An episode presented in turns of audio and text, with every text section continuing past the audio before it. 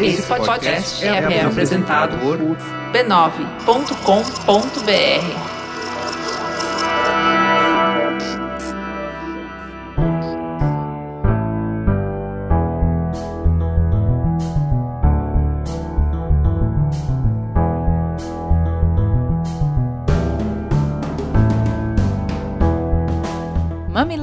mamiletes, bem-vindos ao nosso espaço semanal de diálogo de peito aberto. Eu sou a Juva Lauer. Eu sou a Cris Bartz e esse é o Mamilos, o podcast que desenrola as conversas difíceis.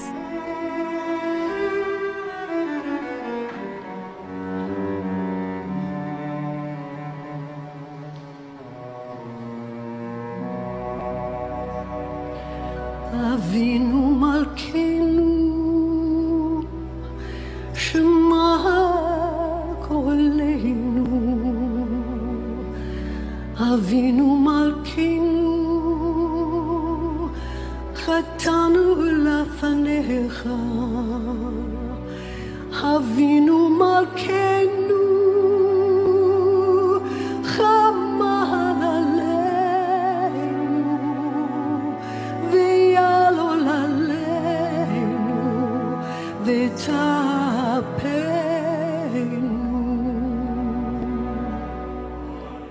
No sábado, 7 de outubro de 2023, o mundo foi surpreendido pela circulação de vídeos em redes sociais de cadáveres vilipendiados, garotos em desesperada fuga em campo aberto, caçados a tiros, mulheres impotentes exibidas como espólio de guerra por homens com fuzis, corpos de famílias inteiras trucidados em rodovias.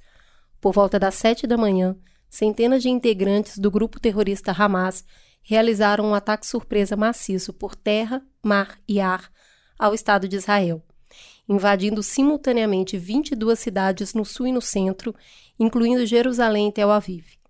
Uma chuva com mais de 2.500 foguetes riscou o céu entre os dois territórios, enquanto tratores derrubaram parte do muro que separa Palestina e Israel, e homens armados desembarcaram pelo mar em cidades costeiras.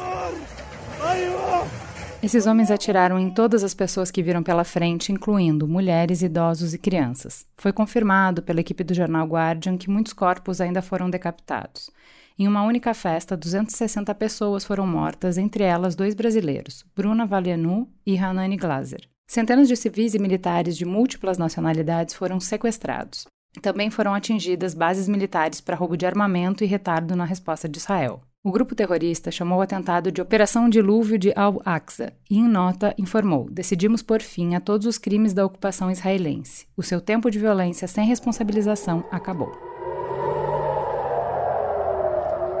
O ataque foi um fracasso chocante da inteligência e segurança tipicamente robusta de Israel. Foi o ataque mais mortal ao país em décadas, comparado pelo embaixador de Israel na ONU ao 11 de setembro americano. Não existe contexto ou análise política que atenua o terror desse massacre. As violações aos direitos humanos são absolutas. Yeah.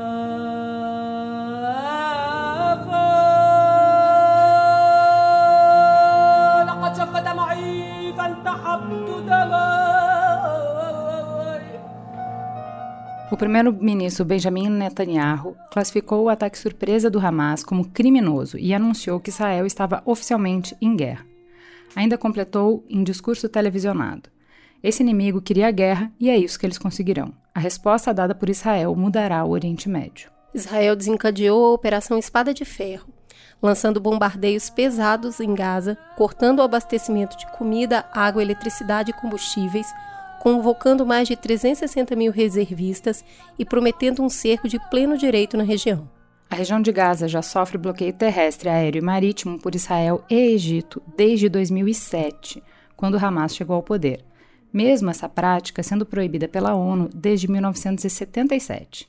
Esse bloqueio limitou as importações e quase todas as exportações da região, levando a economia do território à beira do colapso. A taxa de desemprego na faixa de Gaza é de 40%, segundo o Banco Mundial. E a ONU afirma que mais de 65% da população vive abaixo da linha da pobreza. O Programa Mundial de Alimentos calcula que 63% da população da faixa de Gaza vive em insegurança alimentar. E a organização Human Rights Watch comparou as condições da faixa de Gaza a uma prisão ao ar livre. O contra-ataque de Israel mira no Hamas, mas acerta nessa população já empobrecida, já adoecida, já acuada. Após a promessa do cerco de pleno direito, o alto comissário da ONU para Direitos Humanos, Volker Turk, disse num comunicado à imprensa que a imposição dos cercos feitos por Israel em Gaza é proibido. A imposição de cercos que coloca em perigo a vida de civis, privando-os de bens essenciais à sua sobrevivência, é proibido pelo direito humanitário internacional. No pequeno território menor que a cidade de São Paulo, densamente povoado, residem mais de 2 milhões de pessoas, das quais metade tem menos de 19 anos. Israel diz que matou cerca de 1.500 combatentes palestinos em batalhas ao longo da fronteira. Pelo menos 687 palestinos foram mortos pelos ataques aéreos em Gaza, incluindo dezenas de mulheres e crianças. Mais de 3.700 pessoas ficaram feridas, de acordo com o Ministério da Saúde palestino, e estima-se que esse número ainda cresça muito. Para a ex-juíza do Tribunal de Haia, Sylvia Steiner, a morte indiscriminada de civis palestinos no contra-ataque é um crime de guerra. São milhões de habitantes em Gaza e um número ínfimo de aderentes ao grupo Hamas.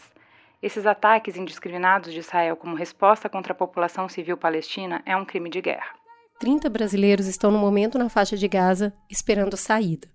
O Mamilos gostaria de expressar profundo pesar e ultraje por todas as vítimas e suas famílias e de prestar solidariedade a todo o povo judeu pelo mundo que se sente novamente atingido e ameaçado.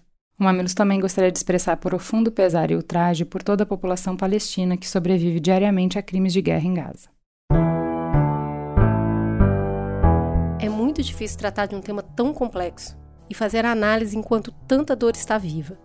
Sobre o tamanho do desafio, o professor Idelbera Verlar nos diz: Sempre uso Israel-Palestina quando tenho que explicar a alunos o conceito de diferendo, do J.L. Lyotard um diferendo não é só uma diferença de opinião. Ele é uma diferença que estrutura todo o dicionário possível para falar do assunto, de tal forma que é impossível falar dele com linguagem neutra. Ao escolher as palavras, antes de dizer algo com elas, você já tomou um partido, um entre vários, não um entre dois. Não há o menor acordo sobre o vocabulário com que fala do tema, daí a conversa ser tão difícil. Assumimos então a impossibilidade de uma abordagem neutra na conversa. De onde partimos então, Juliana? do reconhecimento que Hamas não é sinônimo de palestinos mais do que o PCC de paulistas. De que cada judeu não pode ser individualmente responsável pelas políticas de Estado de Israel, mais do que nós pela política do governo Bolsonaro. De que é possível apoiar a causa palestina e condenar sem reservas o massacre promovido pelo Hamas. Da observação que ambos os povos são reféns dos senhores de guerra. Ambos os povos são usados como moeda de negociação em um conflito em que pagam com suas vidas. Nas palavras de Eric Hartmann, a guerra é um lugar onde jovens que não se conhecem e não se odeiam se matam por decisões de velhos que se conhecem e se odeiam, mas não se matam. Hoje mergulhamos nesse desastre humanitário e geopolítico na tentativa de entender as suas implicações e de refletir sobre os caminhos para desarmar, desescalonar e pacificar o conflito. Vamos juntos!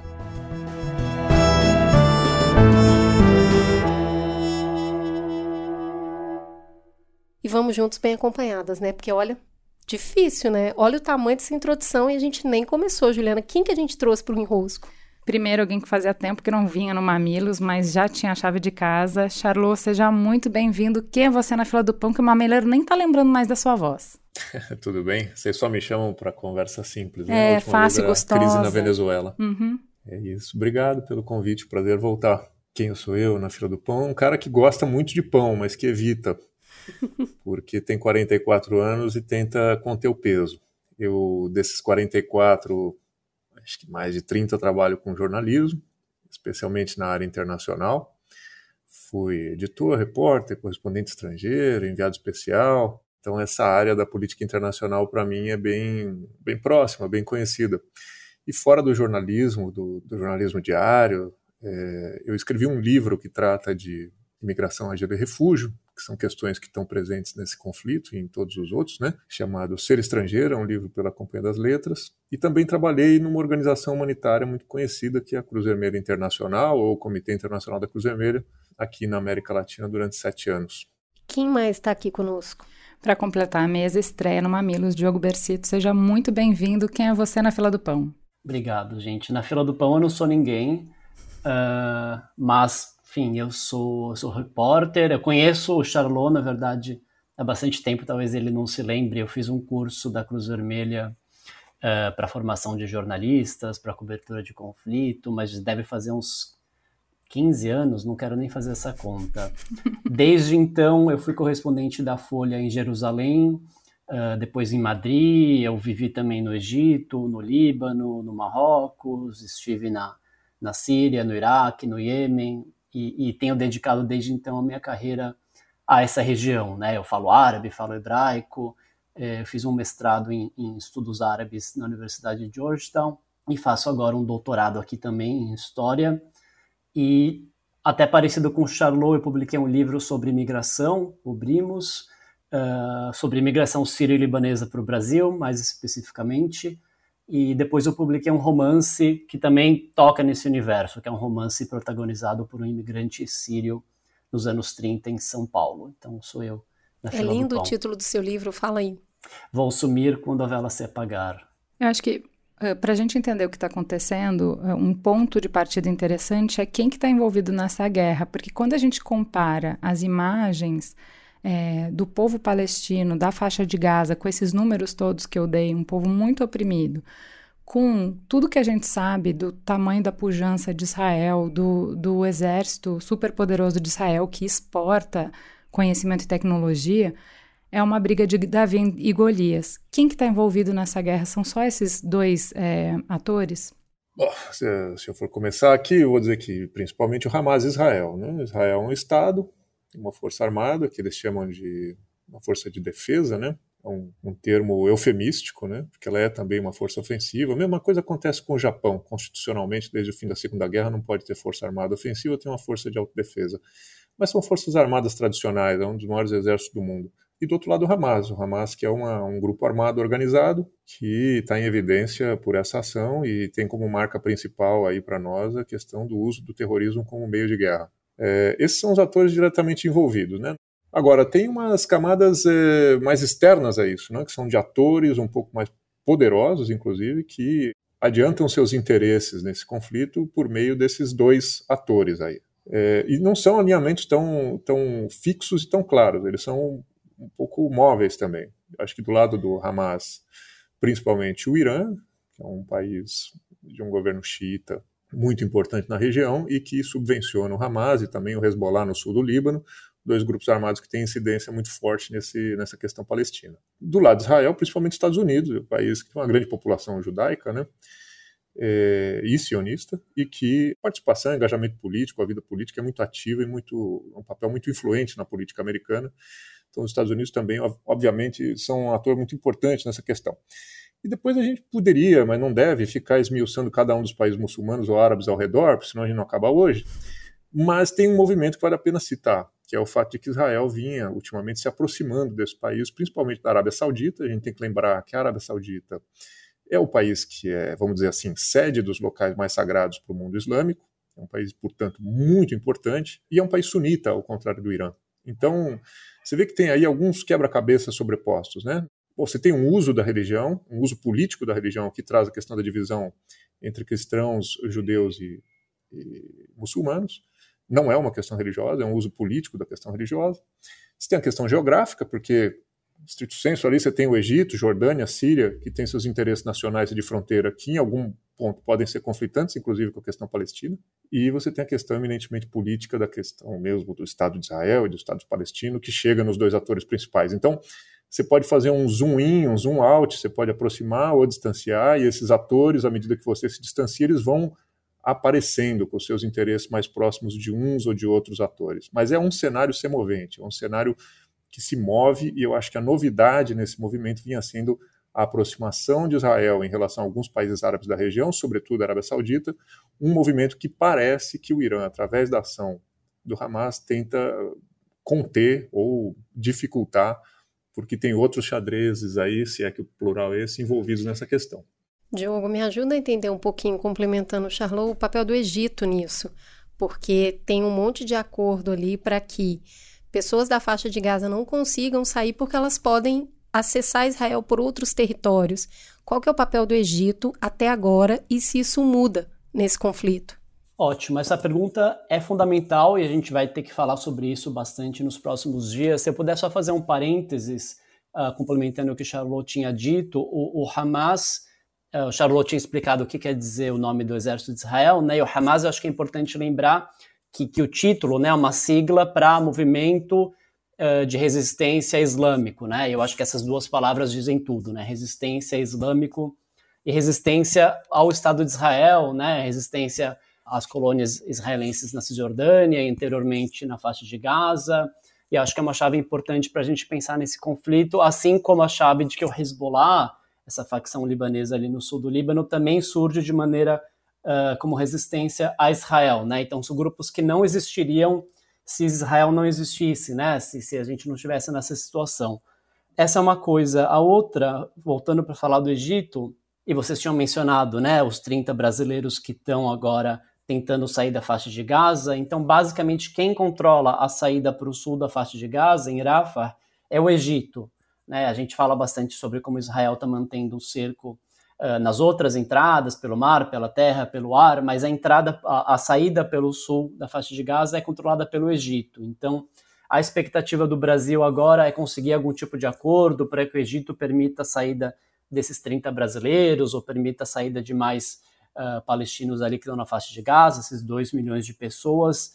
O problema de tudo isso é que o Egito está numa posição muito delicada, né? O Egito tem essa ligação com, com, com, os palestinos, com a faixa de Gaza, que é uma ligação histórica e cultural, uh, mas o Egito não vê não vê como uma coisa positiva permitir a entrada de refugiados palestinos nesse momento. Então, deixa eu só é, esclarece para mim, por favor, Diogo, porque é, quando a gente fala que o bloqueio é feito por Israel, uh, na maior parte dos meios de comunicação eu vi bloqueio feito por Israel.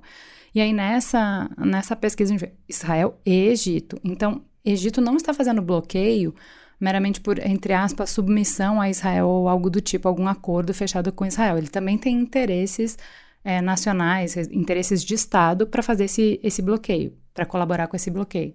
Sim, sim. Em 2008, inclusive, teve uma, uma espécie de fuga, não sei que palavra usar, mas em 2008 uma série de palestinos saíram da faixa de Gaza uh, por essa fronteira rumo ao Egito. Isso criou um grande incidente diplomático. Uh, o Egito tem todo o interesse em manter o Hamas e os palestinos dentro da faixa de Gaza. E, de novo, o, o, talvez para deixar isso um pouco mais claro, né? o Hamas surge inicialmente como parte da Irmandade Muçulmana, que é esse grupo islamita, sunita, egípcio, que é um grupo que o governo egípcio, que o regime egípcio combate no Egito, né? Uhum. Então a perspectiva de que o Hamas entre de alguma maneira no Egito é bastante delicada. Uh, então o Egito historicamente ali desde os anos 50 tem essa, essa batalha com, com a Irmandade Muçulmana e mais recentemente com o Hamas. Os israelenses dizem que não é Israel que está negando reconhecer a existência de uma nação palestina. Os palestinos é que negam uma oferta da instauração do Estado é, palestino por cinco vezes. Então, é a negociação atravancada porque os palestinos não aceitam as ofertas. A narrativa israelense é que ela não quer exterminar o povo palestino, tanto que os palestinos vivem em Israel com plenos direitos. Por que a faixa de Gaza é considerada, então, um campo de refugiados? Por que falar que ela é comparada a, a um presídio a céu aberto? Primeiro, eu acho assim, não é. Porque não pode soar que a questão da criação de um Estado palestino é uma liberalidade do Estado de Israel, né? Que caberia a Israel dizer se deve ou não, ou se. ou conduzir essa questão. Não é, não é o caso. Ou seja, Israel não tem nenhuma prerrogativa em relação a isso do ponto de vista do direito internacional. Pode ter suas preferências políticas e suas ações militares, e isso é do campo da realidade. Né? Ele pode agir e criar fatos em relação a isso. Mas, vamos dizer assim, Israel não é de forma alguma o cartório onde os palestinos deveriam buscar o, o direito de possuir o Estado. Né? Esse cartório, se é que ele existe, seriam as Nações Unidas, e o entendimento das Nações Unidas é na direção da criação de um Estado palestino. É óbvio que as, as condições um, que Israel coloca para a criação de um Estado palestino são fruto da visão que Israel tem da questão e, obviamente, que os palestinos consideram muito dessa visão desvantajosas para si. Então não é aí que vai se resolver esse negócio, porque, quer dizer, passa por aí, porque são as duas partes envolvidas, mas não tem aí um mediador entre os dois. Depois, eu acho que do lado palestino também destrinchar um pouco quem são os atores, porque a gente tem pelo menos dois, que seria a Autoridade Nacional Palestina, que controla Cisjordânia, e seria o Hamas, que controla Gaza. E são grupos que, por vezes, na história, são opostos né, e, e chegam a vivenciar conflitos dentro dos territórios palestinos. Então, é difícil tomar a posição de um lado ou de outro como a posição palestina. Né? Alguns professores de relações internacionais explicam isso de forma muito didática, né, que a gente tem que diferenciar um povo uma nação e um Estado. Essas três coisas podem aparecer alinhadas. Caso do Brasil aparece, por exemplo. Mas às vezes não aparecem. Está né? Tá cheio de questão assim. O Saara tem uma questão assim, os curdos são uma questão assim. Né? Então são povos que têm uma identidade cultural em comum, às vezes uma identidade religiosa, uma identidade linguística, um passado em comum, mas não têm um Estado. Porque as fronteiras de todos os Estados são criações artificiais, não existe fronteira na natureza. Elas são fruto de arranjos políticos que às vezes são pacíficos, às vezes são coloniais, às vezes são bélicos. E é da resultante dessas ações humanas políticas, não é uma lei divina, não é uma lei da natureza, que nascem os países. Eu acho que a maioria dos palestinos gostaria de ter um, um Estado nacional. Eu acho que a comunidade internacional tem essa dívida com a Palestina eh, e caminha nessa direção, mas é um caminho muito retórico. E os atores extremados em Israel e nos territórios palestinos não trabalham nessa direção o atual governo israelense é um governo marcadamente uh, antipático à questão, à causa palestina, da criação do Estado palestino, e o Hamas é declaradamente, em sua carta fundacional, uma instituição contra a existência do Estado de Israel. Então, as vozes que estão em destaque nesse momento são de pessoas que se opõem a esses projetos nacionais. Né? Existem outras vozes que, com esse conflito, estão silenciadas por causa das armas que estão falando mais alto. Sobre a, a questão do Estado, e eu acho que o, Charlot fez isso de uma maneira bastante eloquente. E eu falava sobre isso com a Mariam Said, que é a viúva do, do pensador palestino Edward Said, o cara que escreveu o livro Orientalismo, né, um dos grandes livros da segunda metade do século XX. Ela falou assim: a gente sente como se eles estivessem oferecendo assim chocolate para a gente, como se tivessem oferecido um doce, a gente tivesse recusado e a culpa fosse nossa, né? Quando na verdade as soluções que foram oferecidas por Israel não satisfaziam as pretensões territoriais, não satisfaziam as ideias de justiça histórica que essas pessoas tinham. Essa ideia de prisão a céu aberto, eu acho que a gente usa essa ideia porque é, né? Porque eu acho que é uma ideia que reflete muito bem o que acontece ali. Se você pensar, esse, esse cerco, né, tá ali há, acho que são 17 anos, e a maior parte da população, aliás, tem menos de 19 anos, né? Então, se você uhum. pensar que a maior parte das pessoas nasceu ali, nunca saiu. Nunca saiu, é. parece, parece série distópica. É, é, muito difícil a gente se colocar nesse lugar. E não é nunca saiu do Brasil, né?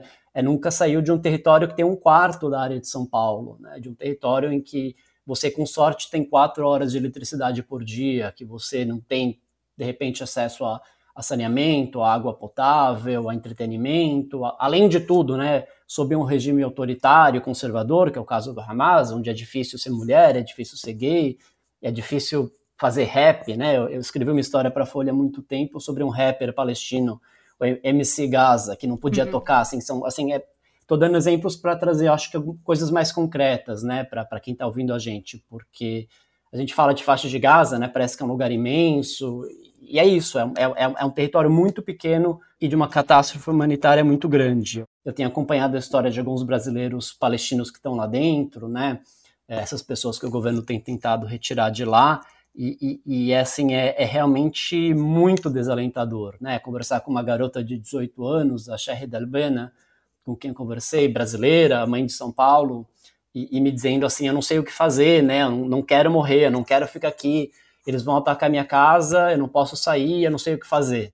Qual é a justificativa do outro lado, então? Porque é uma, um cenário de violação grave de direitos humanos uh, que o Netanyahu apresenta não como uma agressão, é uma defesa. Eu só estou fazendo isso para não ser morto, é só isso. Eu não, não quero fazer isso com ninguém. Eu só quero que eles não venham me matar. Que agressões Israel sofreu que justificam, ou que justificariam, ou que explicariam na versão deles é, essa, essa violação de direitos humanos?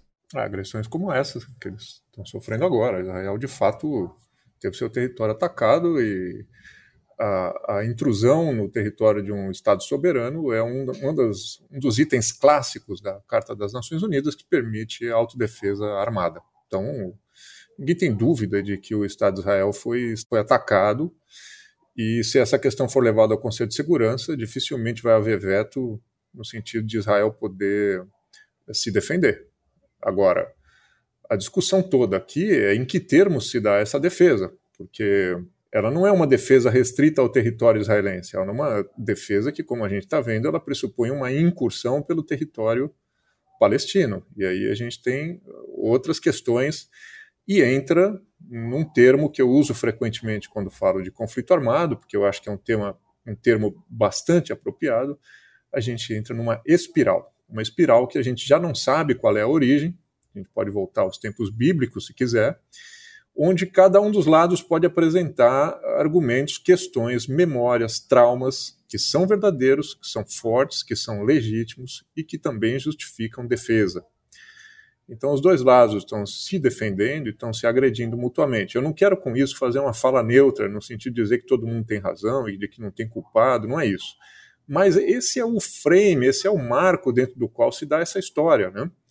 Então, para cada ação que Israel tomar sob o nome de autodefesa, os palestinos também tomarão alguma ação sob o nome autodefesa. Eu acho que a discussão que vale a pena é como é que você encerra esse ciclo, porque do contrário não tem fim, porque toda família tem um trauma e, e o que é importante entender nesse contexto é a quantidade de pessoa que perde o sentido existencial da própria vida porque viveu um trauma tão forte presenciou coisas tão fortes, perdeu pessoas tão importantes, que já não considera o sentido da própria vida importante, considera mais importante extirpar, vingar, né? de alguma forma o sublimar. O sentido da vida vira isso, né? Vira sublimar ninguém, esse sofrimento. É, não tem ninguém atacando, tá todo mundo se defendendo. Exato. Então, assim, é, é um nível de trauma, de perpetuação dessa espiral tão profundo que é inútil você tentar falar em quem está se defendendo. Está todo mundo traumatizado, todo mundo enlouquecido, achando que está defendendo questões vitais dentro de um espaço muito exíguo. Essa é a situação.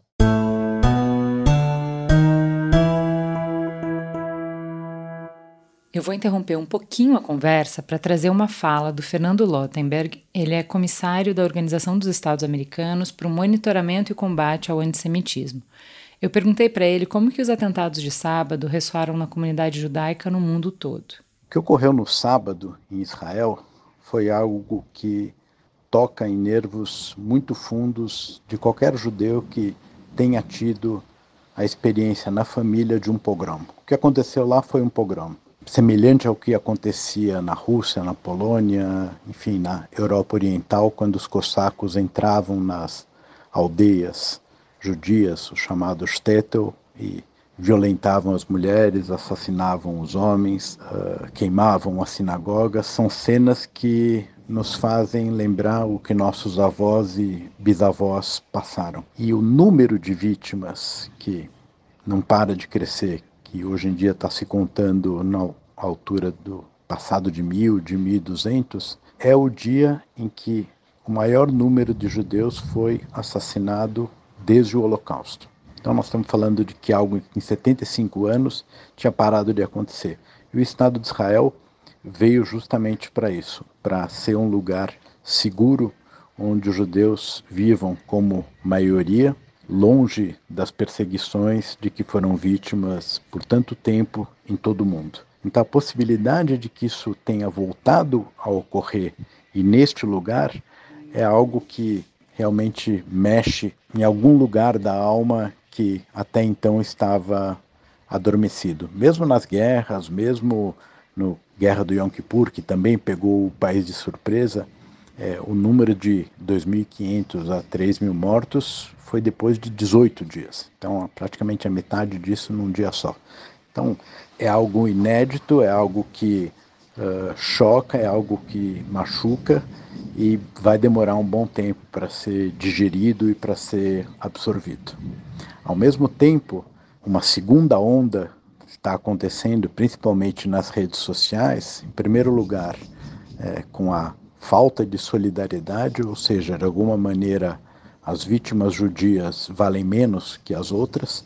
Né? Um ator inglês cômico chamado David Baddiel escreveu um livro chamado Jews Don't Count, os judeus não contam, que parece que eh, outras vítimas têm prioridade, mas quando chega a vez dos judeus, eh, vem a turma do Veja Bem, vem a turma do Mas, eh, nós temos que olhar o outro lado, como é que chegamos aqui, em vez de ter uma compaixão, em vez de eh, expressar o horror pelo que aconteceu, que é um ato de terror puro e simples, puro e simples, não tem outra qualificação para o que aconteceu naquele dia. Então, você vê uma certa complacência ou uma certa equivalência que se busca entre o que aconteceu lá e as supostas responsabilidades eh, do Estado de Israel, num momento em que não estamos para isso. É o momento de chorar os mortos, de enterrá-los, de fazer o luto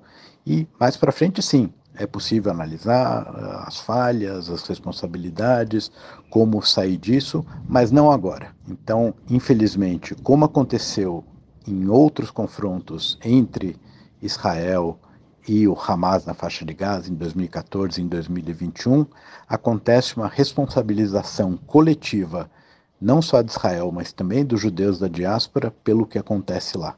E isso é muito específico para os judeus. Né? Você não vê imigrantes russos sendo responsabilizados pelo que acontece na Ucrânia, ou turcos pelo que acontece no Kurdistão, mas existe um dois pesos e duas medidas nesse caso. Então é o, a injúria agravada pelo insulto. E essas reações que eu mencionei, eh, principalmente nas redes sociais, confirmam que para alguns é uma paranoia dos judeus que só veem antissemitismo em todo lugar, mas que é nesses momentos, por exemplo, hoje, momento isso aflora. Né? Então hoje tem um, uma carta na Folha de São Paulo dizendo, olha o discurso do Biden. Ele está fazendo isso porque os financiadores dele de campanha são os judeus e, portanto, ele está prestando contas. Então, a ideia de que é, os judeus estão em todos os lugares, eles é, de alguma maneira controlam a agenda pública, seja por meio de bancos, seja por meio da imprensa, seja por meio de coisa, é um mito antissemita clássico. Isso vem desde os protocolos dos sábios de Sião, que é uma falsificação da época ainda da Rússia pré-soviética. Então, é, é, preciso ficar atento é, aos sinais e que nesse momento as piores é, manifestações, os piores sentimentos afloram e aparecem em público.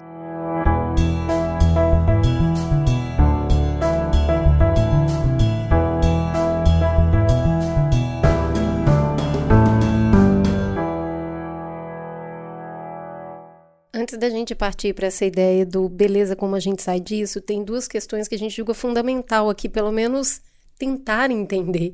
A primeira delas, que, que para mim é, eu fico completamente perdida, que é Gaza não tem o poder de vencer Israel. O poderio militar de Israel é infinitamente maior e muito mais preparado. E ainda assim eles vão lá e atacam, sabendo que não tem como fugir e que ele não tem como ganhar. Por que então atacar? Por que ir lá e provocar isso? É atacar desta maneira, né? Porque eu acho que tem um desenho, uma estratégia de. Não foi aleatório. Por que atacar desta maneira? Eu acho que a primeira coisa que me vem à cabeça é a questão dos reféns, que a gente tem visto essa tentativa de trocar reféns uh, que o Hamas capturou por reféns que Israel prendeu. Acho que essa é a transação mais óbvia.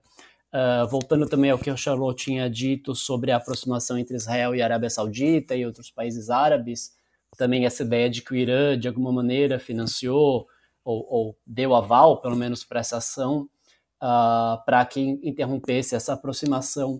Mas eu vejo também, eu acho que de um ponto de vista mais, talvez, essencial, uma questão até de catarse, né? E, e eu digo isso vendo também a reação dos meus amigos palestinos, colegas palestinos, que de alguma maneira celebraram o que aconteceu, né? E é uma coisa muito difícil para a gente entender, para a gente que não está lá e não tem nada em jogo. Quando a gente viu aquelas primeiras imagens de um trator destruindo a cerca e dos militantes do Hamas entrando em Israel de parapente. Foi, foi uma, uma coisa que foi muito celebrada até por acadêmicos, por grandes pensadores que eu sigo, uh, como um, um momento decolonial, uma luta contra o colonialismo, uma luta contra a injustiça, uma fuga, né? Um pouco essa, essa, essa catarse, né? De, de saímos daqui, fizemos alguma coisa, mesmo que a gente perca, mesmo que a gente morra, mesmo que a gente sofra retaliação, um pouco a liberação dessa energia. Mas, Charlot, eh, quando a gente está falando do Hamas, tem um cálculo político, que é o que você falou. Tem um cálculo político, tem uma intenção, eles mirarem alguma coisa. Ah, eu não consigo enxergar, me explica.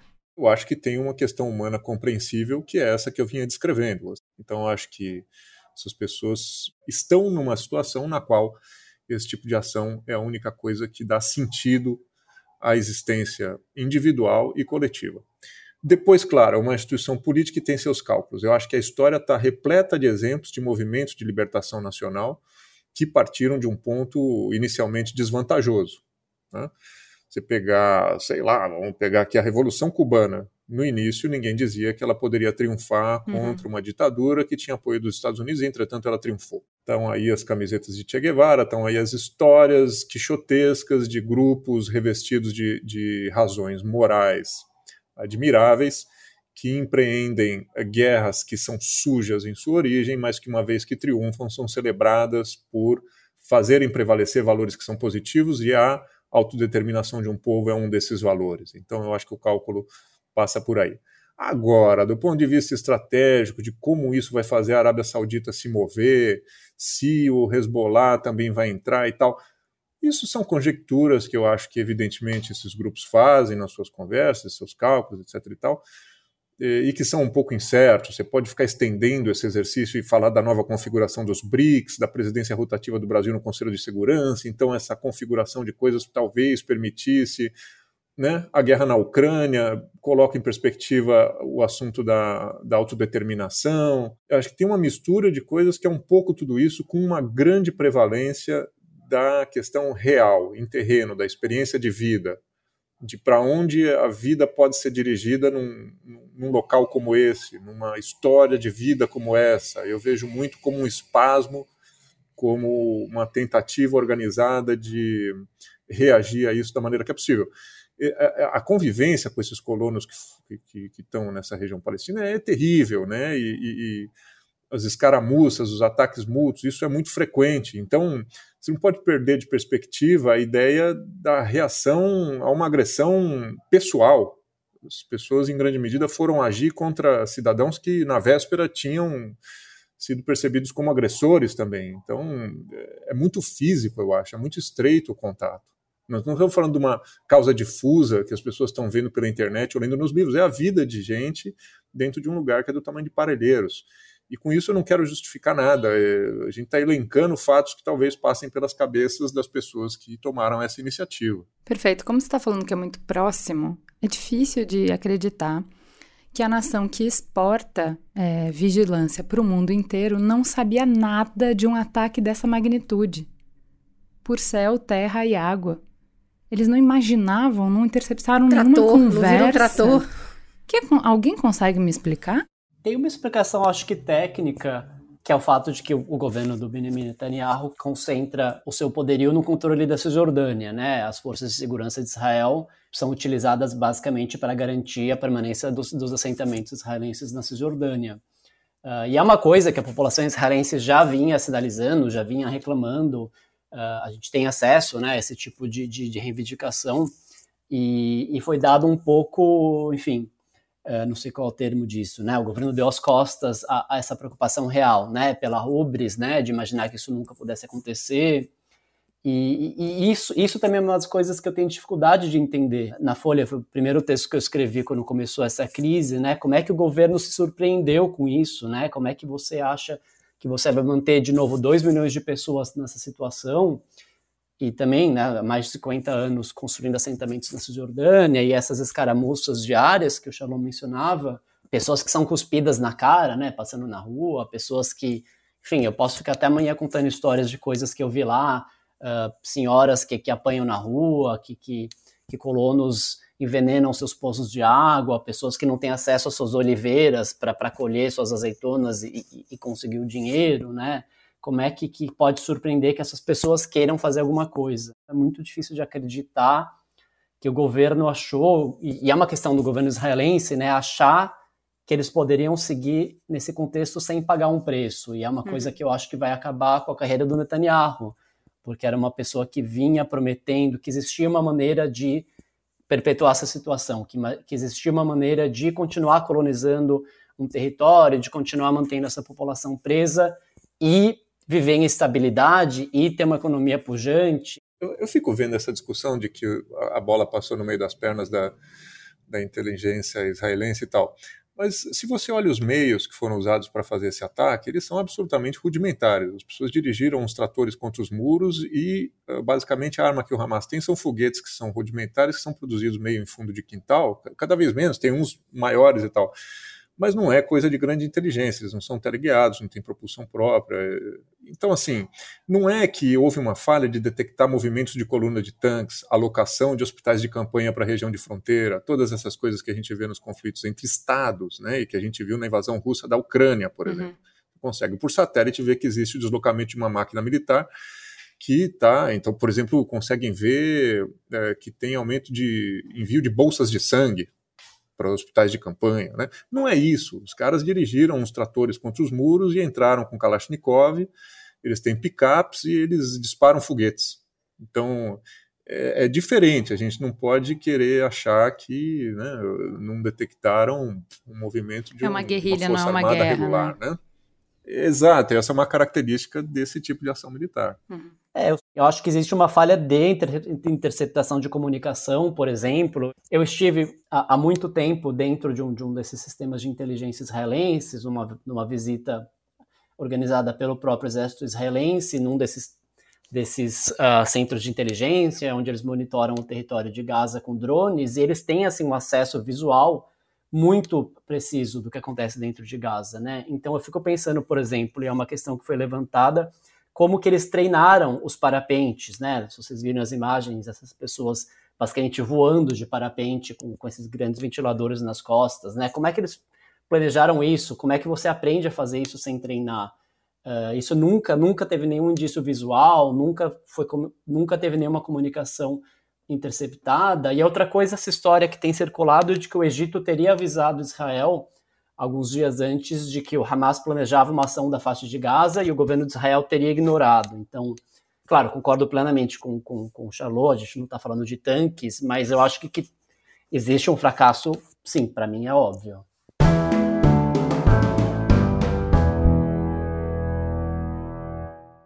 Olha só, é, depois de tudo que a gente viu no fim de semana, ninguém duvidava que Israel ia reagir.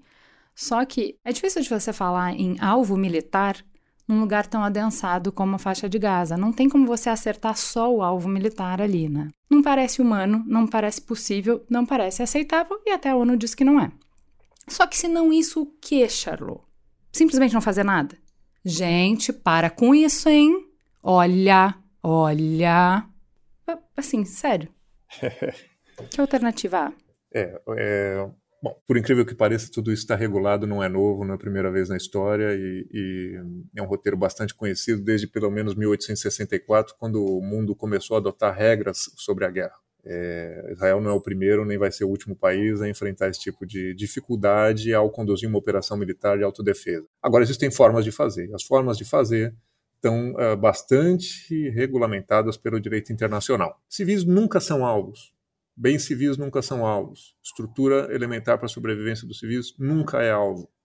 Toda vez que houver ataque deliberado contra civis e estruturas civis, é uma violação do direito internacional.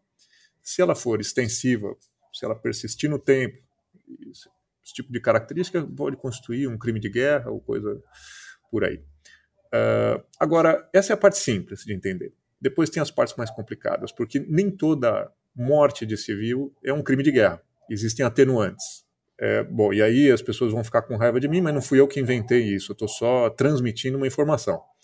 É, se a morte de civis for justificada do ponto de vista do objetivo militar que se pretendia, pode não ser uma violação do direito. Né? Vou dar um exemplo tosco aqui. Então, vamos dizer que é um ataque militar para destruir, vamos supor, o quartel-general do Hamas. E ali estão os cinco caras que controlam Hamas e está todo o arsenal militar dos foguetes do Hamas. Vamos dizer que existe uma informação sobre isso e é feito um ataque. E morrem duas pessoas que estavam passando na rua. Uh, Israel teria em como argumentar que isso é um dano colateral. Então existe isso, isso não é uma fantasia, isso existe no direito. Porque ele pressupõe que as ações militares acontecem, vão acontecer e que elas têm que acontecer dentro de um certo desenho de legalidade. Agora, o que não é permitido é o ataque deliberado. Aí a gente, bom, isso tudo uma teoria muito bonita, né? Daí no terreno o que, que acontece? Uh, não existe diferenciação visual entre combatentes e não combatentes, Exato. porque é um grupo armado organizado que não, não se identifica como tal visualmente, estão misturados com a população civil e, portanto, quando existe um ataque israelense, existe baixa civil. Do outro lado, o que, que Israel diz? Ah, é um grupo que se beneficia dessa mescla com a população civil, que usa os civis como escudo humano e que faz dessa configuração geográfica da cidade um elemento de vantagem militar, porque tenta inviabilizar qualquer resposta militar e tal. Bom, paciência é o que se diz. Paciência, esse é um problema para os beligerantes resolverem. Se atacarem deliberadamente civis, isso constitui um crime de guerra, ponto final. Então, que operações militares podem ser conduzidas nesse contexto? Isso cabe aos estrategistas, aos analistas militares e aos assessores jurídicos que desenham as operações militares construir uma estratégia que seja legal. Se não fizer, bom, se não fizer uma violação. E se for uma violação? Bom, se for uma violação, tem caminhos. O primeiro é a justiça nacional. Qualquer força armada decente deveria ter justiça militar que cuidasse de fazer o julgamento de seus próprios homens. Ah, isso é irreal e tal. Bom, esse é o mundo, né? A lei ela diz isso. Eu espero que caminhemos para alguma coisa do tipo. E tem exemplos na história, sim, de julgamentos. Uh, posso citar, por exemplo, o caso mais clássico, é o massacre de My Lai, no Vietnã, onde o exército americano uh, julgou seus próprios homens envolvidos no massacre de uma comunidade civil. Existem mais exemplos de descumprimento do que de cumprimento. Mas a primeira instância é essa. A segunda são tribunais internacionais, e aí eles podem ser de diferentes natureza. Tem o Tribunal Penal Internacional, para quem ratificou, e, enfim, não vou entrar em pormenores, outras circunstâncias também. Você tem os tribunais ad hoc, que são tribunais criados especificamente para julgar crimes ocorridos num determinado contexto, por exemplo, o genocídio de Ruanda foi todo julgado no tribunal ad hoc. E você tem os famosos tribunais de vencedores. As configurações de força no mundo mudam e, eventualmente, a, razão muda de lado, vamos dizer. Então, assim, havendo registro histórico, existe a possibilidade de julgamento. A gente pode fazer um programa inteiro sobre accountability, sobre responsabilização de crimes de guerra, etc. E tal. Mas é importante saber que essas regras existem, é importante saber que esses atos podem ser legais ou ilegais, e é importante saber que a função de um profissional militar é justamente essa, de desenhar operações militares e de executar operações militares que estejam de acordo com os manuais, doutrinas e procedimentos que se espera de uma Força Armada regular. Uh, ser um Estado e ter uma Força Armada regular traz ônus e bônus. Um dos bônus óbvios é a superioridade militar de Israel. Um dos ônus é essa evidência de ter que se ater às normas para não se transformar num grupo armado terrorista que diz combater. Esse é o xadrez que eles têm que enfrentar. É isso que eu ia trazer para você, Diogo, porque assim, é, o Hamas vai lá e invade num nível massacre. Não respeita nenhuma dessas normas, não se garante em nenhuma dessas normas, não, não obedece nenhum tipo de punição, nenhuma regra. Mas eu, a hora de retornar, preciso fazer isso. E aí, como é que fica isso? Não posso fazer a mesma coisa? Não, não pode. Eu acho que ambas as coisas são erradas. Como resolver? No imediato, não sei. Eu acho que o Charlot tem muito mais bagagem para dizer isso, mas do meu ponto de vista de intelectual, entre aspas, é, eu diria o óbvio, né? É, é, solucionar esse problema. E como a gente soluciona esse problema? É falar sobre a questão dos refugiados palestinos. O que vai acontecer com essas pessoas, né? Com 700 mil pessoas e seus descendentes que saíram de suas casas com a criação de Israel. Grande parte delas, aliás, que são pessoas que moram em Gaza hoje, né? O que vai acontecer com elas? Elas podem voltar para casa delas? Isso não é uma pergunta abstrata, até porque as pessoas que estão hoje em Gaza Inclusive, alguns brasileiros têm resistência a serem retirados porque não sabem se vão poder voltar para casa deles, né? Então, uhum. a gente tem que resolver essa questão. A gente tem que resolver a questão de Jerusalém, né? A gente tem que resolver, enfim, os conflitos que aconteceram desde então. Uh, para mim, enfim, a resposta óbvia é fácil para mim dizer porque eu não tenho uma solução, mas uh, até que isso aconteça, isso vai continuar a acontecer, né? Enquanto tiver um cerco em Gaza, enquanto tiver construção de assentamentos, enquanto os dois lados como a gente dizia no começo, né, basicamente serem antipáticos uns aos outros.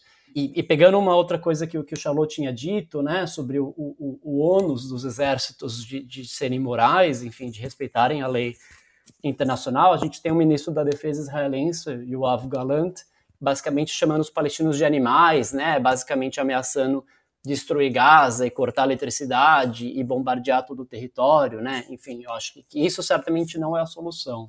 Então, mas olha só, a Flávia Penido, nossa amiga advogada, quando ela nos ajuda a analisar contrato, ela fala que não existe cláusula sem é, obrigação sem punição. Não existe.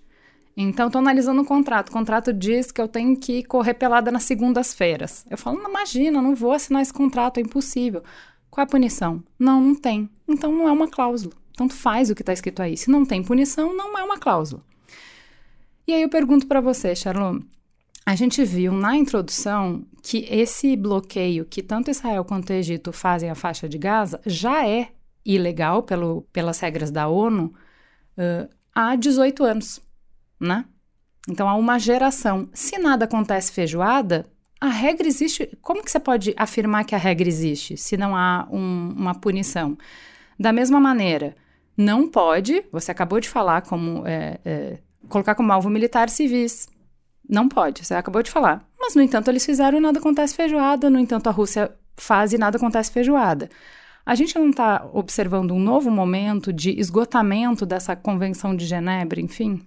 Primeiro, só uma ressalva, né? eu fui enfático sobre a obrigação de Israel. Talvez não tenha ficado tão claro que o Hamas, por ser um grupo armado, tem obrigações também muito claras. Né? Não é que você não é um Estado e não tem obrigação podemos devagar sobre isso aqui, explicar e tal, mas é um sujeito do direito internacional obrigado sim. Agora, bom, é, esse lugar em que a gente chegou agora é um lugar onde a gente sempre chega quando fala de direito da guerra.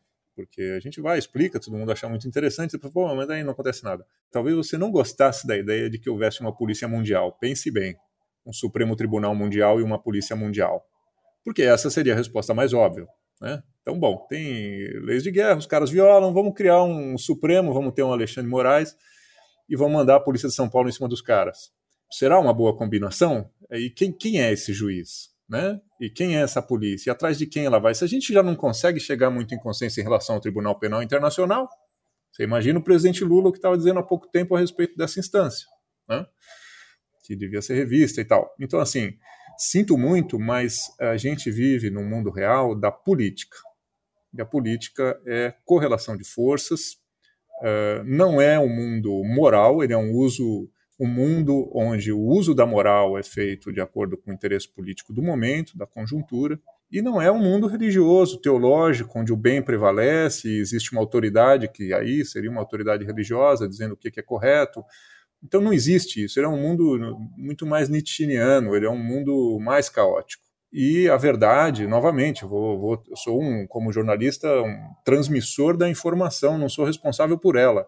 A correlação de forças é absolutamente desfavorável para os palestinos. O discurso em relação à criação do Estado palestino é um discurso cínico e o discurso em relação à punição dos crimes cometidos nesse conflito é um discurso cínico também, porque não existe uma correlação de forças que favoreça o julgamento dos responsáveis. Né? A gente viu isso na discussão do Tribunal Penal Internacional. Ah, mas os russos, os americanos, os chineses não são. Não, não são. Não são. Agora, a questão adulta sobre esse assunto é assim: bom, e como faz? Né? Então, assim, porque algumas pessoas cruzam o sinal vermelho, a grande proposta é acabar com os semáforos? Ou porque algumas pessoas não respeitam a faixa, a grande saída é extinguir as faixas de pedestre? Não acho que seja. Mas se quem mais usa a via não, não segue, é porque essa é a questão, né? quão cínico é. é. Se quem mais usa, se quem dá exemplo não segue, talvez a regra nem faça sentido. Exato, mas enfim, qual é a configuração da, da, da, do tabuleiro internacional que interessa para nós? A gente tem que trabalhar por ela. A minha não é da extinção das normas e de, da lei do mais forte. Né? Agora, é uma via, você pode dizer, utópica, idealista, pode chamar como quiser, mas ainda acho que é o melhor caminho que a gente tem. Da mesma forma que alguém poderia chegar aqui no Brasil e dizer: olha, a democracia é cheia de problema, não vê que a gente não tem esgoto e o analfabetismo cresceu, etc. e tal, deixa eu controlar isso aqui que eu vou arrumar e propõe uma ditadura. Eu não acho que seja o melhor caminho. Uhum. Então, a gente sabe que o monopólio da força, a centralização das decisões e tal, também traz problemas. E o caminho mais curto, o atalho para fazer respeitar o direito internacional seria ter dentes, seria ter um grande cachorro. Mas alguém sempre segura a coleira. E a gente, logo depois de amanhã, voltaria a discutir o mesmo problema aqui sob outro verniz. Só uma outra ressalva que para as pessoas ficarem um pouco dormirem um pouquinho melhor. Eu acho que a gente está muito melhor hoje do que antigamente. Uhum. Acho que a gente tem hoje um olhar sobre essa questão, sobre a importância de respeitar o direito, sobre a questão dos civis, que na Segunda Guerra Mundial não existia. Os caras jogaram, os americanos jogaram duas bombas atômicas no Japão. Uhum. As principais cidades que as pessoas viajam hoje para visitar na Europa foram completamente obliteradas por bombardeios aéreos que não discriminavam é, civis ou, ou, militares de maneira alguma.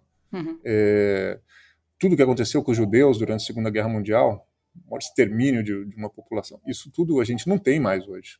Eu acho que isso tudo é fruto de uma evolução e de um papel importante do direito à guerra. Agora, é suficiente? Não, nada é suficiente. A gente vive num mundo de insuficiência, a gente sempre vai querer mais respeito, mais normas, mais proteção, é evidente. Eu estou satisfeito? Não estou. Mas você olha para trás e você vê que a situação foi muito pior, se compara com a Segunda Guerra Mundial. É, tinha um diretor-geral da ONU que dizia que a diplomacia existe não para levar o homem ao céu, mas para evitar o inferno, né? E, assim, pelo que você fala, é isso que a gente está tentando. Então, nesse caminho de tentar é, evitar o inferno, queria que vocês falassem um pouco sobre qual é o papel do Brasil na negociação da paz, na negociação desse conflito, porque... E até, assim, uma grande curiosidade, o ataque acontecer no, no mês que o Brasil sentou na cadeira. Isso é uma mera coincidência? Olha, eu, eu sou talvez mais cínico do que o Charlot. Eu acho papel zero, impacto zero. Eu acho, eu tenho até vergonha de perguntar isso para os meus contatos em Gaza agora ou em Israel. Acho que ninguém está pensando nisso, né? No que o Brasil, no que o Conselho de Segurança vai dizer, assim como ninguém se importou no passado, né? E, eu acho que uma das chaves para mim, pensando em Gaza, né, é um pouco essa sensação. Acho que voltando ao que a gente tem dito nessa, nessa última meia hora, sei lá, é a sensação de impunidade, né? Porque não é a primeira vez também que Israel uh, bombardeia Gaza, né? Enfim, acho que foram nove nos últimos anos, não, não tenho o número de cabeça, mas é a sensação de que Israel nunca é culpabilizado, talvez no, no, no, fórum, enfim, da opinião pública, mas certamente não de maneira prática, né? Então essa sensação de que a ONU, o Conselho de Segurança, o Brasil, diplomacia, né? Uma das únicas coisas que parecia vir funcionando na minha avaliação era a opinião pública, né? Eu tinha notado nos últimos anos algum tipo de transição de mais apoio aos palestinos, de mais condenação de Israel nesses últimos anos, depois do que aconteceu em Sheikh Jarrah, a gente tem visto muitos palestinos, vinha visto muitos palestinos nas redes sociais uh, contestando a imprensa, ou, ou, mesmo em entrevistas a grandes redes americanas discutindo com, com apresentadores, com entrevistadores. Eu, eu, eu, enxergava esse movimento de mais solidariedade, até uhum. de grandes figuras políticas, artistas. Com o que aconteceu nesse final de semana, não sei, me parece um tiro no pé nesse sentido. É muito difícil defender o que aconteceu, é muito difícil enxergar a morte de mais de mil pessoas, uh, centenas delas numa festa, né, como, como, sei lá, um gesto decolonial, um gesto de libertação. Uh, eu acho que esse debate voltou algumas casas para trás. Uh, mas até então eu te diria que, que, que, era uma batalha que vinha, se, vinha tendo algum avanço na opinião pública. É que demora para fazer efeito essa opinião pública, né? Porque até chegar no conflito de 2008 até aqui, Morreram 300 israelenses e 6.400 palestinos. Enquanto eu estou esperando a opinião pública ter algum impacto na política real, real politique que o Charlot falou, o desespero está batendo na, na bunda, né? Essa que é a minha preocupação, porque assim, é, é completamente condenável o que o Hamas fez. Completamente condenável. Quando a gente vê as cenas... Não, não tem o que falar, é não o tem o que falar, não tem o que falar. Agora, Voltando à questão do Brasil, que você mencionou, acho que é importante também explicar um pouquinho que situação é essa que o Brasil tem. Não é que o Brasil foi eleito presidente do Conselho de Segurança ou, ou, coisa do tipo. Tem uma presidência pro tempore, uma presidência rotativa, de caráter administrativo, que vai passando pelos países todos. E eles exercem ali um papel que é majoritariamente secretarial e, e pro forma. E essa, essa situação conjuntural que o Brasil ocupa não coloca o Brasil como um membro permanente do Conselho de Segurança que são esses cinco países, que são as cinco potências que saíram da Segunda Guerra Mundial, e que são os países que efetivamente têm a prerrogativa de tomar as grandes decisões a respeito do uso da força no mundo. Né? Então não é, é esperar demais. Agora, o Brasil tem lá um papel simbólico, um papel moral, tem uma oportunidade de protagonismo porque ocupa esse, esse espaço agora. É, os mais otimistas, os mais uh, lulistas, gostam de ver aí uma oportunidade de protagonismo pessoal do Lula, como uma pessoa que tem um carisma, que por sua história tem alguma credibilidade diferente. Tudo isso eu acho que é muito carregado de, de otimismo, simpatia, tem, tem uma, uma coisa muito ligada à figura do Lula e tal que é muito legal, que gera abertura para ele. Ele é um cara bem, em geral, bem quisto, bem percebido internacionalmente, tudo isso.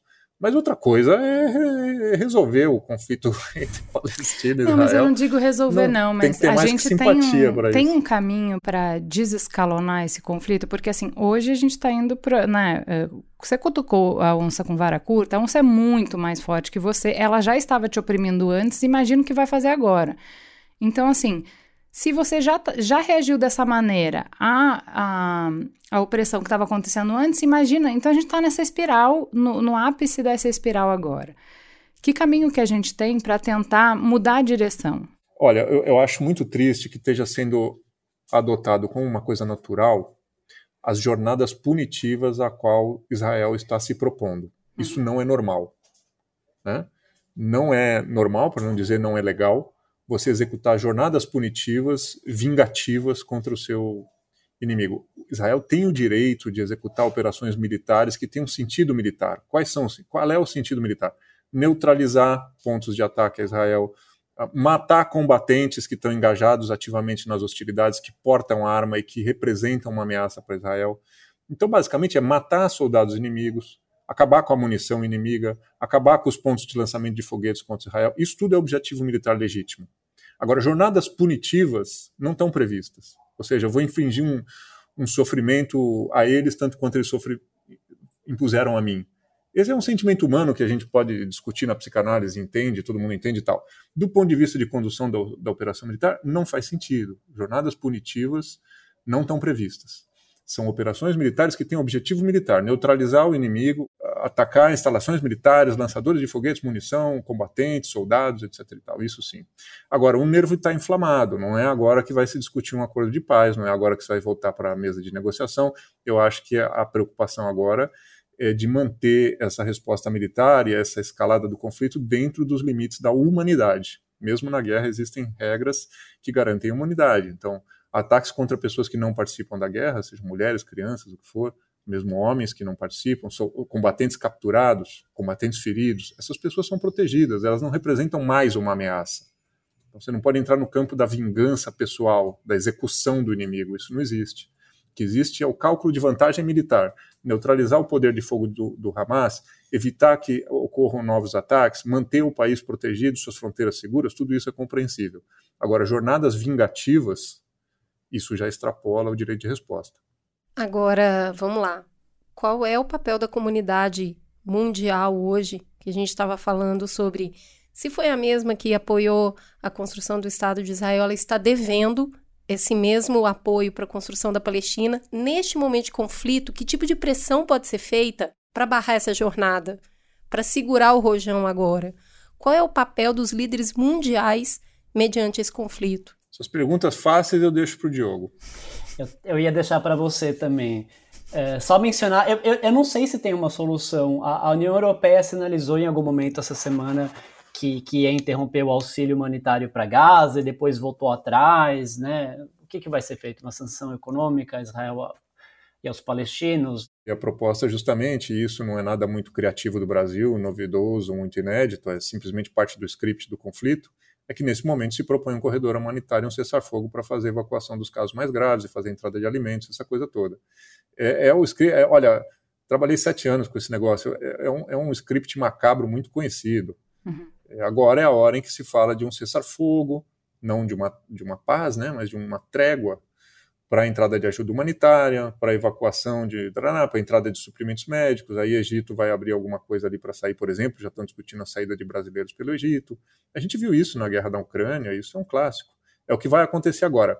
E essas são medidas que vão desinflamando o nervo e que vão criando instâncias de diálogo, inicialmente para discutir coisas muito pontuais, que é de que horas a que horas vão parar de, de se bater, é, é nesse nível de praticidade, e as partes vão retomando contato, sentando na mesa, olhando na cara um do outro, e países como o Brasil ou qualquer outro dos cento e tanto podem começar a tentar colocar coisas um pouco mais complexas, complexas sobre a mesa. Mas começa por aí, por essa distinção e pelo restabelecimento do espaço humanitário mínimo. Nesse sentido, a proposta que o Brasil fez hoje é muito boa, é o que se faz mesmo nesse momento. Vamos fazer um cessar-fogo e vamos criar um espaço humanitário mínimo.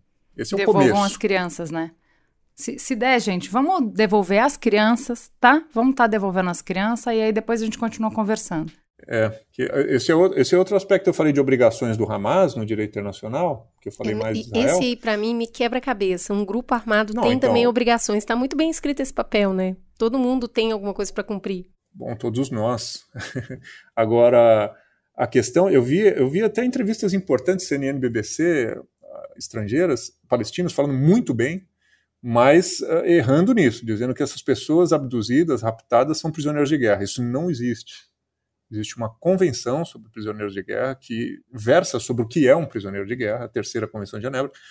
E civis não são prisioneiros de guerra, por definição. Civis não fizeram nada, civis não estão envolvidos na hostilidade, não podem ser capturados, eles não podem ser privados de liberdade. E vamos dizer que fossem prisioneiros, vamos dizer que haja prisioneiros de guerra e deve haver combatentes. Essas pessoas também têm seus direitos assegurados. Elas não podem ser torturadas, não podem ser executadas, é preciso que elas sejam registradas, é preciso que quem captura diga que capturou essa pessoa, para evitar desaparecimentos forçados. É preciso que essa pessoa possa receber visita de uma agência humanitária para garantir o mínimo de humanidade. Porque, a, porque o objetivo militar já foi cumprido, que é o de neutralizar esse combatente, ele foi capturado. A partir daí você restabelece um mínimo de humanidade. É, eu, eu trago muito esse exemplo para a questão da ditadura no Brasil, para quem tem dificuldade de entender. Ah, os militares poderiam ter agido contra a guerrilha? Diz que poderia. Agora, até que ponto? Como é que funciona? Capturou? Não pode desaparecer com a pessoa, é preciso registrar. A pessoa recebe visita médica, não pode ser torturada. Essas regras mínimas que a gente está falando que têm que ser respeitadas. Então, não são prisioneiros de guerra, são pessoas raptadas, sequestradas, e ainda que fossem prisioneiros de guerra, teriam de ter seus direitos assegurados pelo Hamas. O que eu acho interessante, Charlot, nesse, em todo esse debate, e, e de novo, com base nas, nas conversas que eu tenho com pessoas na região, ou pessoas amigos meus palestinos aqui é um pouco a ideia de que os palestinos habitam um lugar fora desse marco legal, né? A, a comparação que eles fazem, é, eu vi alguém comentando isso numa rede social, inclusive, né? De que o que as pessoas diriam na revolução do Haiti, né? Se ela acontecer, se ela acontecesse hoje, né? A gente pode matar gente na revolução do Haiti, na revolução francesa, na revolução americana, em outros momentos no apartheid na África do Sul, né? É, é, um pouco essa ideia de que eles habitam um lugar fora desse marco legal e que talvez nesse caso a violência seja legítima ou um choque ao sistema seja legítimo. Agora não tem impeditivo nenhum para os grupos armados palestinos fazerem uso da força, assim, do ponto de vista essas regras que eu estou descrevendo, elas não negam não negam isso, elas não partem daí. A questão é, você vai usar a força, é, existem limites. Então, você vai usar a força contra os combatentes israelenses, você vai destruir tanques de guerra israelenses, você vai destruir aviação israelense, você vai fazer emboscada e matar soldado israelense numa troca de tiro. Ninguém vai ser julgado num tribunal internacional por isso. Agora, você sequestrou civis, estuprou mulheres, fez sei lá o quê, enfim, matou criança, matou combatente ferido, isso, aqui, isso é crime. É, não, não, diz respeito a recorrer à força, a, a, a fazer uso da força, mas a forma como você faz. Você preserva um mínimo de humanidade. Esse é um combinado que está expresso nos tratados internacionais. E não são só atores estatais. A partir dos anos 60, 70, principalmente, a gente vê uma proliferação de movimentos de libertação nacional no movimento de descolonização da África. Né? Começam a aparecer uh, grupos armados, inclusive muito respaldados na Guerra Fria por americanos e por soviéticos, muito municiados por esses dois lados, e que travam batalhas eh, assimétricas né, de guerrilha para constituir seus estados nacionais em substituição ao, ao, ao, arranjo colonial que existia na África. Esses movimentos armados todos, eles se constituem depois em governos. Eles se transformam nos principais partidos políticos desses países e passam a ser os principais atores políticos. Os militares são muito envolvidos na vida política africana por causa dessa história. Não é por nada porque os negros são assim, porque os africanos são assados. Tem nada a ver com isso, é uma conjuntura histórica e política a vanguarda do movimento de libertação nacional é armada em países onde você tem opressão armada. E é o que acontece na Palestina, é um dado da realidade. E uma vez que se estabelece a criação do Estado, esses atores passam a ser protagonistas políticos. Então, esse é um argumento que eu sei que também é usado com esses grupos armados. É dizer, se você pretende ser um Estado, se você pretende ser um governo, uma das coisas que você pode fazer é agir de acordo com isso, em vez de agir como um grupo ilegal, uh, terrorista, né? Uh, essa é uma forma de dialogar com a comunidade internacional, de indicar que você tem pretensões de formar um governo, de ser um ator internacional e tal. Claro, você pode dizer, ah, isso é balela, porque no fundo é só para os caras não. Enfim, tem a política e tal. Mas isso é parte do diálogo. É dizer, se você almeja ser, sentar na mesa, você precisa tomar um banho antes. É meio isso. Ah, mas Israel está na mesa e não toma banho. É verdade. Você pode fazer isso também. Coreia do Norte é outro exemplo. País pequeno, oprimido, que tem viola tudo. Todo mundo pode fazer. Bem-vindo ao mundo real. Agora, como eu dizia, para restabelecer um espaço mínimo de respeito à humanidade, evitar assassinato de, de, crianças, de mulheres e tal, você precisa preservar esse espaço mínimo de humanidade. Isso não é difícil entender. E o conflito pode se desenrolar entre atores armados, porque essa é uma ferramenta da política, não tem a ver com gostar ou não gostar. E é assim que acontece desde o tempo das cavernas. Tomara que não seja assim no futuro, mas hoje é. Então, o recurso à força uh, pode acontecer, mas existem essas premissas uh, humanitárias que eu acho que a gente tem que lutar por elas para que o um mínimo de humanidade e dignidade humana seja preservada. Rapazes, eu agradeço muito o tempo e o compartilhamento da experiência, dos estudos de vocês, eu saio desse programa com uma perspectiva que a gente não está esgarçando um, pro, um projeto. A gente está cada dia aprimorando um projeto de como resolver conflitos. Então, assim, escrevemos as peças, mas elas são novas. É recente essa quantidade de acordo, de escrever e de propor termos para resolução de conflitos que vão passar por força, que vão passar por mortes, mas que existem regras. É difícil cumprir.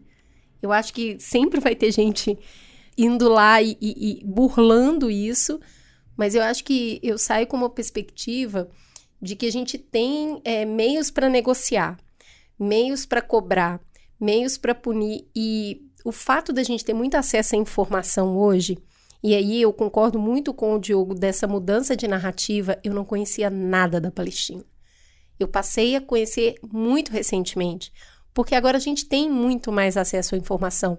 Nos faz, pelo menos, entender que o que é complexa a situação do Oriente Médio, que envolvem muitos atores e que não dá para sair assim determinando o que é certo e o que é errado na região. A gente vai precisar conversar e conversar muito e muitas vezes eu acho que precisa da comunidade internacional inteira engajada nisso.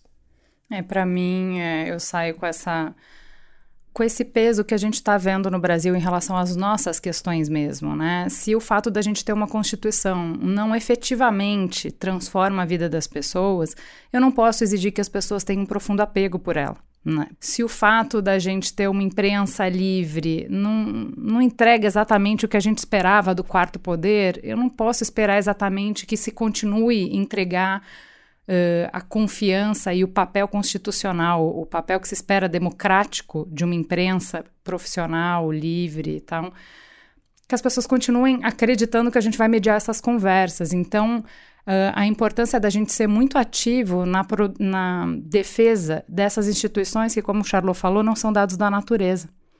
São criações humanas extremamente frágeis e que ou a gente está muito muito preocupado não só com a nossa vida, mas com a vida de todo mundo, ou esse castelinho de cartas cai muito rapidamente de forma muito violenta. Ah, eu vou falar primeiro aqui, já que eu falei primeiro toda hora, e, e falei muito mais com o Diogo, que é um cara que eu queria ouvir, que realmente conhece a região e que acompanha muito bem esse tema, e que vem produzindo alguns dos textos que eu mais, que eu mais acompanho, que eu mais leio ao longo do tempo. Então, queria ter ouvido, acabei falando bastante. Mas é que, além de ser um tema apaixonante, eu acho que esses aspectos que eu tentei trazer aqui, eles são um pouco conhecidos no Brasil. Né? Então, é sempre um debate muito emocional e baseado em percepções pessoais, que, uhum. que são legítimas, né? De ficar horrorizado, de, de, achar que é uma barbaridade e tal. Mas, em seguida, eu acho que falta ferramenta para eh, canalizar isso de alguma forma. E eu acho que o mundo tem um repertório muito grande acumulado sobre isso, que é um repertório que a gente deveria conhecer mais. Então, eu espero que a conversa tenha sido pelo menos uma introdução a essa área que, que é um pouco macabra, né? Que ela trata de, das piores situações da humanidade, mas que existe, faz parte da natureza humana, da história humana, e que a gente tem que olhar para ela em vez de evitar olhar. E a gente tem que falar sobre ela em vez de ignorar. E a gente tem que discutir ela em vez de evitar discutir, porque corre o risco de encontrar alguém que pensa diferente. O caminho é falar mais, o, o caminho é ter mais vozes e não fazer o contrário. Nesse sentido, eu acho que o programa cumpre um grande papel e foi muito bacana ter participado. Poxa, obrigado, Charlot, pela, pelas suas palavras. E eu fiquei quietinho aqui porque eu estava aprendendo muito. Acho que essa parte técnica, concordo plenamente, ela é fundamental. E, e, esse é um assunto em que a gente desculpa um pouco as emoções, né? O Oriente Médio, em geral, é visto como esse espaço emocional, né? Isso é um equívoco, né? A gente tem que deixar de reagir com, com o coração, uh, né? De falar, ah, essas pessoas se odeiam há muito tempo, essa coisa não tem solução, é um conflito milenar. Não, né? É um conflito político até bastante recente que, que tem uma solução política. É, eu trago sempre mais, eu acho que abordagem piegas, enfim, de, de, de quem esteve ali, e que é uma coisa que eu passei a ver valor mais tarde na vida, né? Um pouco. Uh, tem histórias que eu sempre conto quando eu falo de Gaza, talvez eu encerre com uma delas. Eu estava na guerra em 2014 e dentro de Gaza, uh, com um motorista palestino que eu tinha contratado para me levar, não sei, algum lugar que estava tendo um bombardeio. E imagina, tudo destruído, como essas imagens que a gente está vendo hoje, enfim, as mesmas imagens, a mesma situação. E, e, em algum momento ele para o carro de repente, sai do carro e volta para dentro do carro com um passarinho amarelo, assim, pequenininho, e põe o passarinho no ombro e continua dirigindo. E, e eu falo assim, mas o que, que aconteceu? De onde veio esse passarinho, né? E ele fala, eu estava dirigindo, eu olhei para o lado, vi ali no meio dos escombros essa gaiola, o passarinho ali sozinho, eu vou, vou levar ele para casa, né? E é para mim assim um grande, enfim, uma das histórias mais bonitas da minha carreira. De, enfim, é uma coisa pequena, mas eu acho que transmite muito bem para mim essa humanidade uh, das pessoas que estão ali, né? Que não tem nada a ver com, com, com Hamas, com Israel, com, com, com enfim, Conselho de Segurança. São pessoas que estão ali no meio desse, dessa troca de, de, de fogo, né? E, enfim, um pouco a mensagem final seria essa, né? A gente ser capaz de ver a humanidade em todo mundo, né? No israelense que está na rave, ali no, no, no brasileiro que, que, morreu, infelizmente, que estava na rave, tinha acabado de se mudar para lá em busca de segurança, e também nesse palestino que é capaz de, de parar o carro no meio da guerra e salvar um passarinho. Gente, muito obrigada. Obrigada, audiência. Temos um programa no ar, Juliana? Temos um programa no ar. Fica a gostosa sensação de um mamilos polêmico. Um beijo e até a próxima semana. Até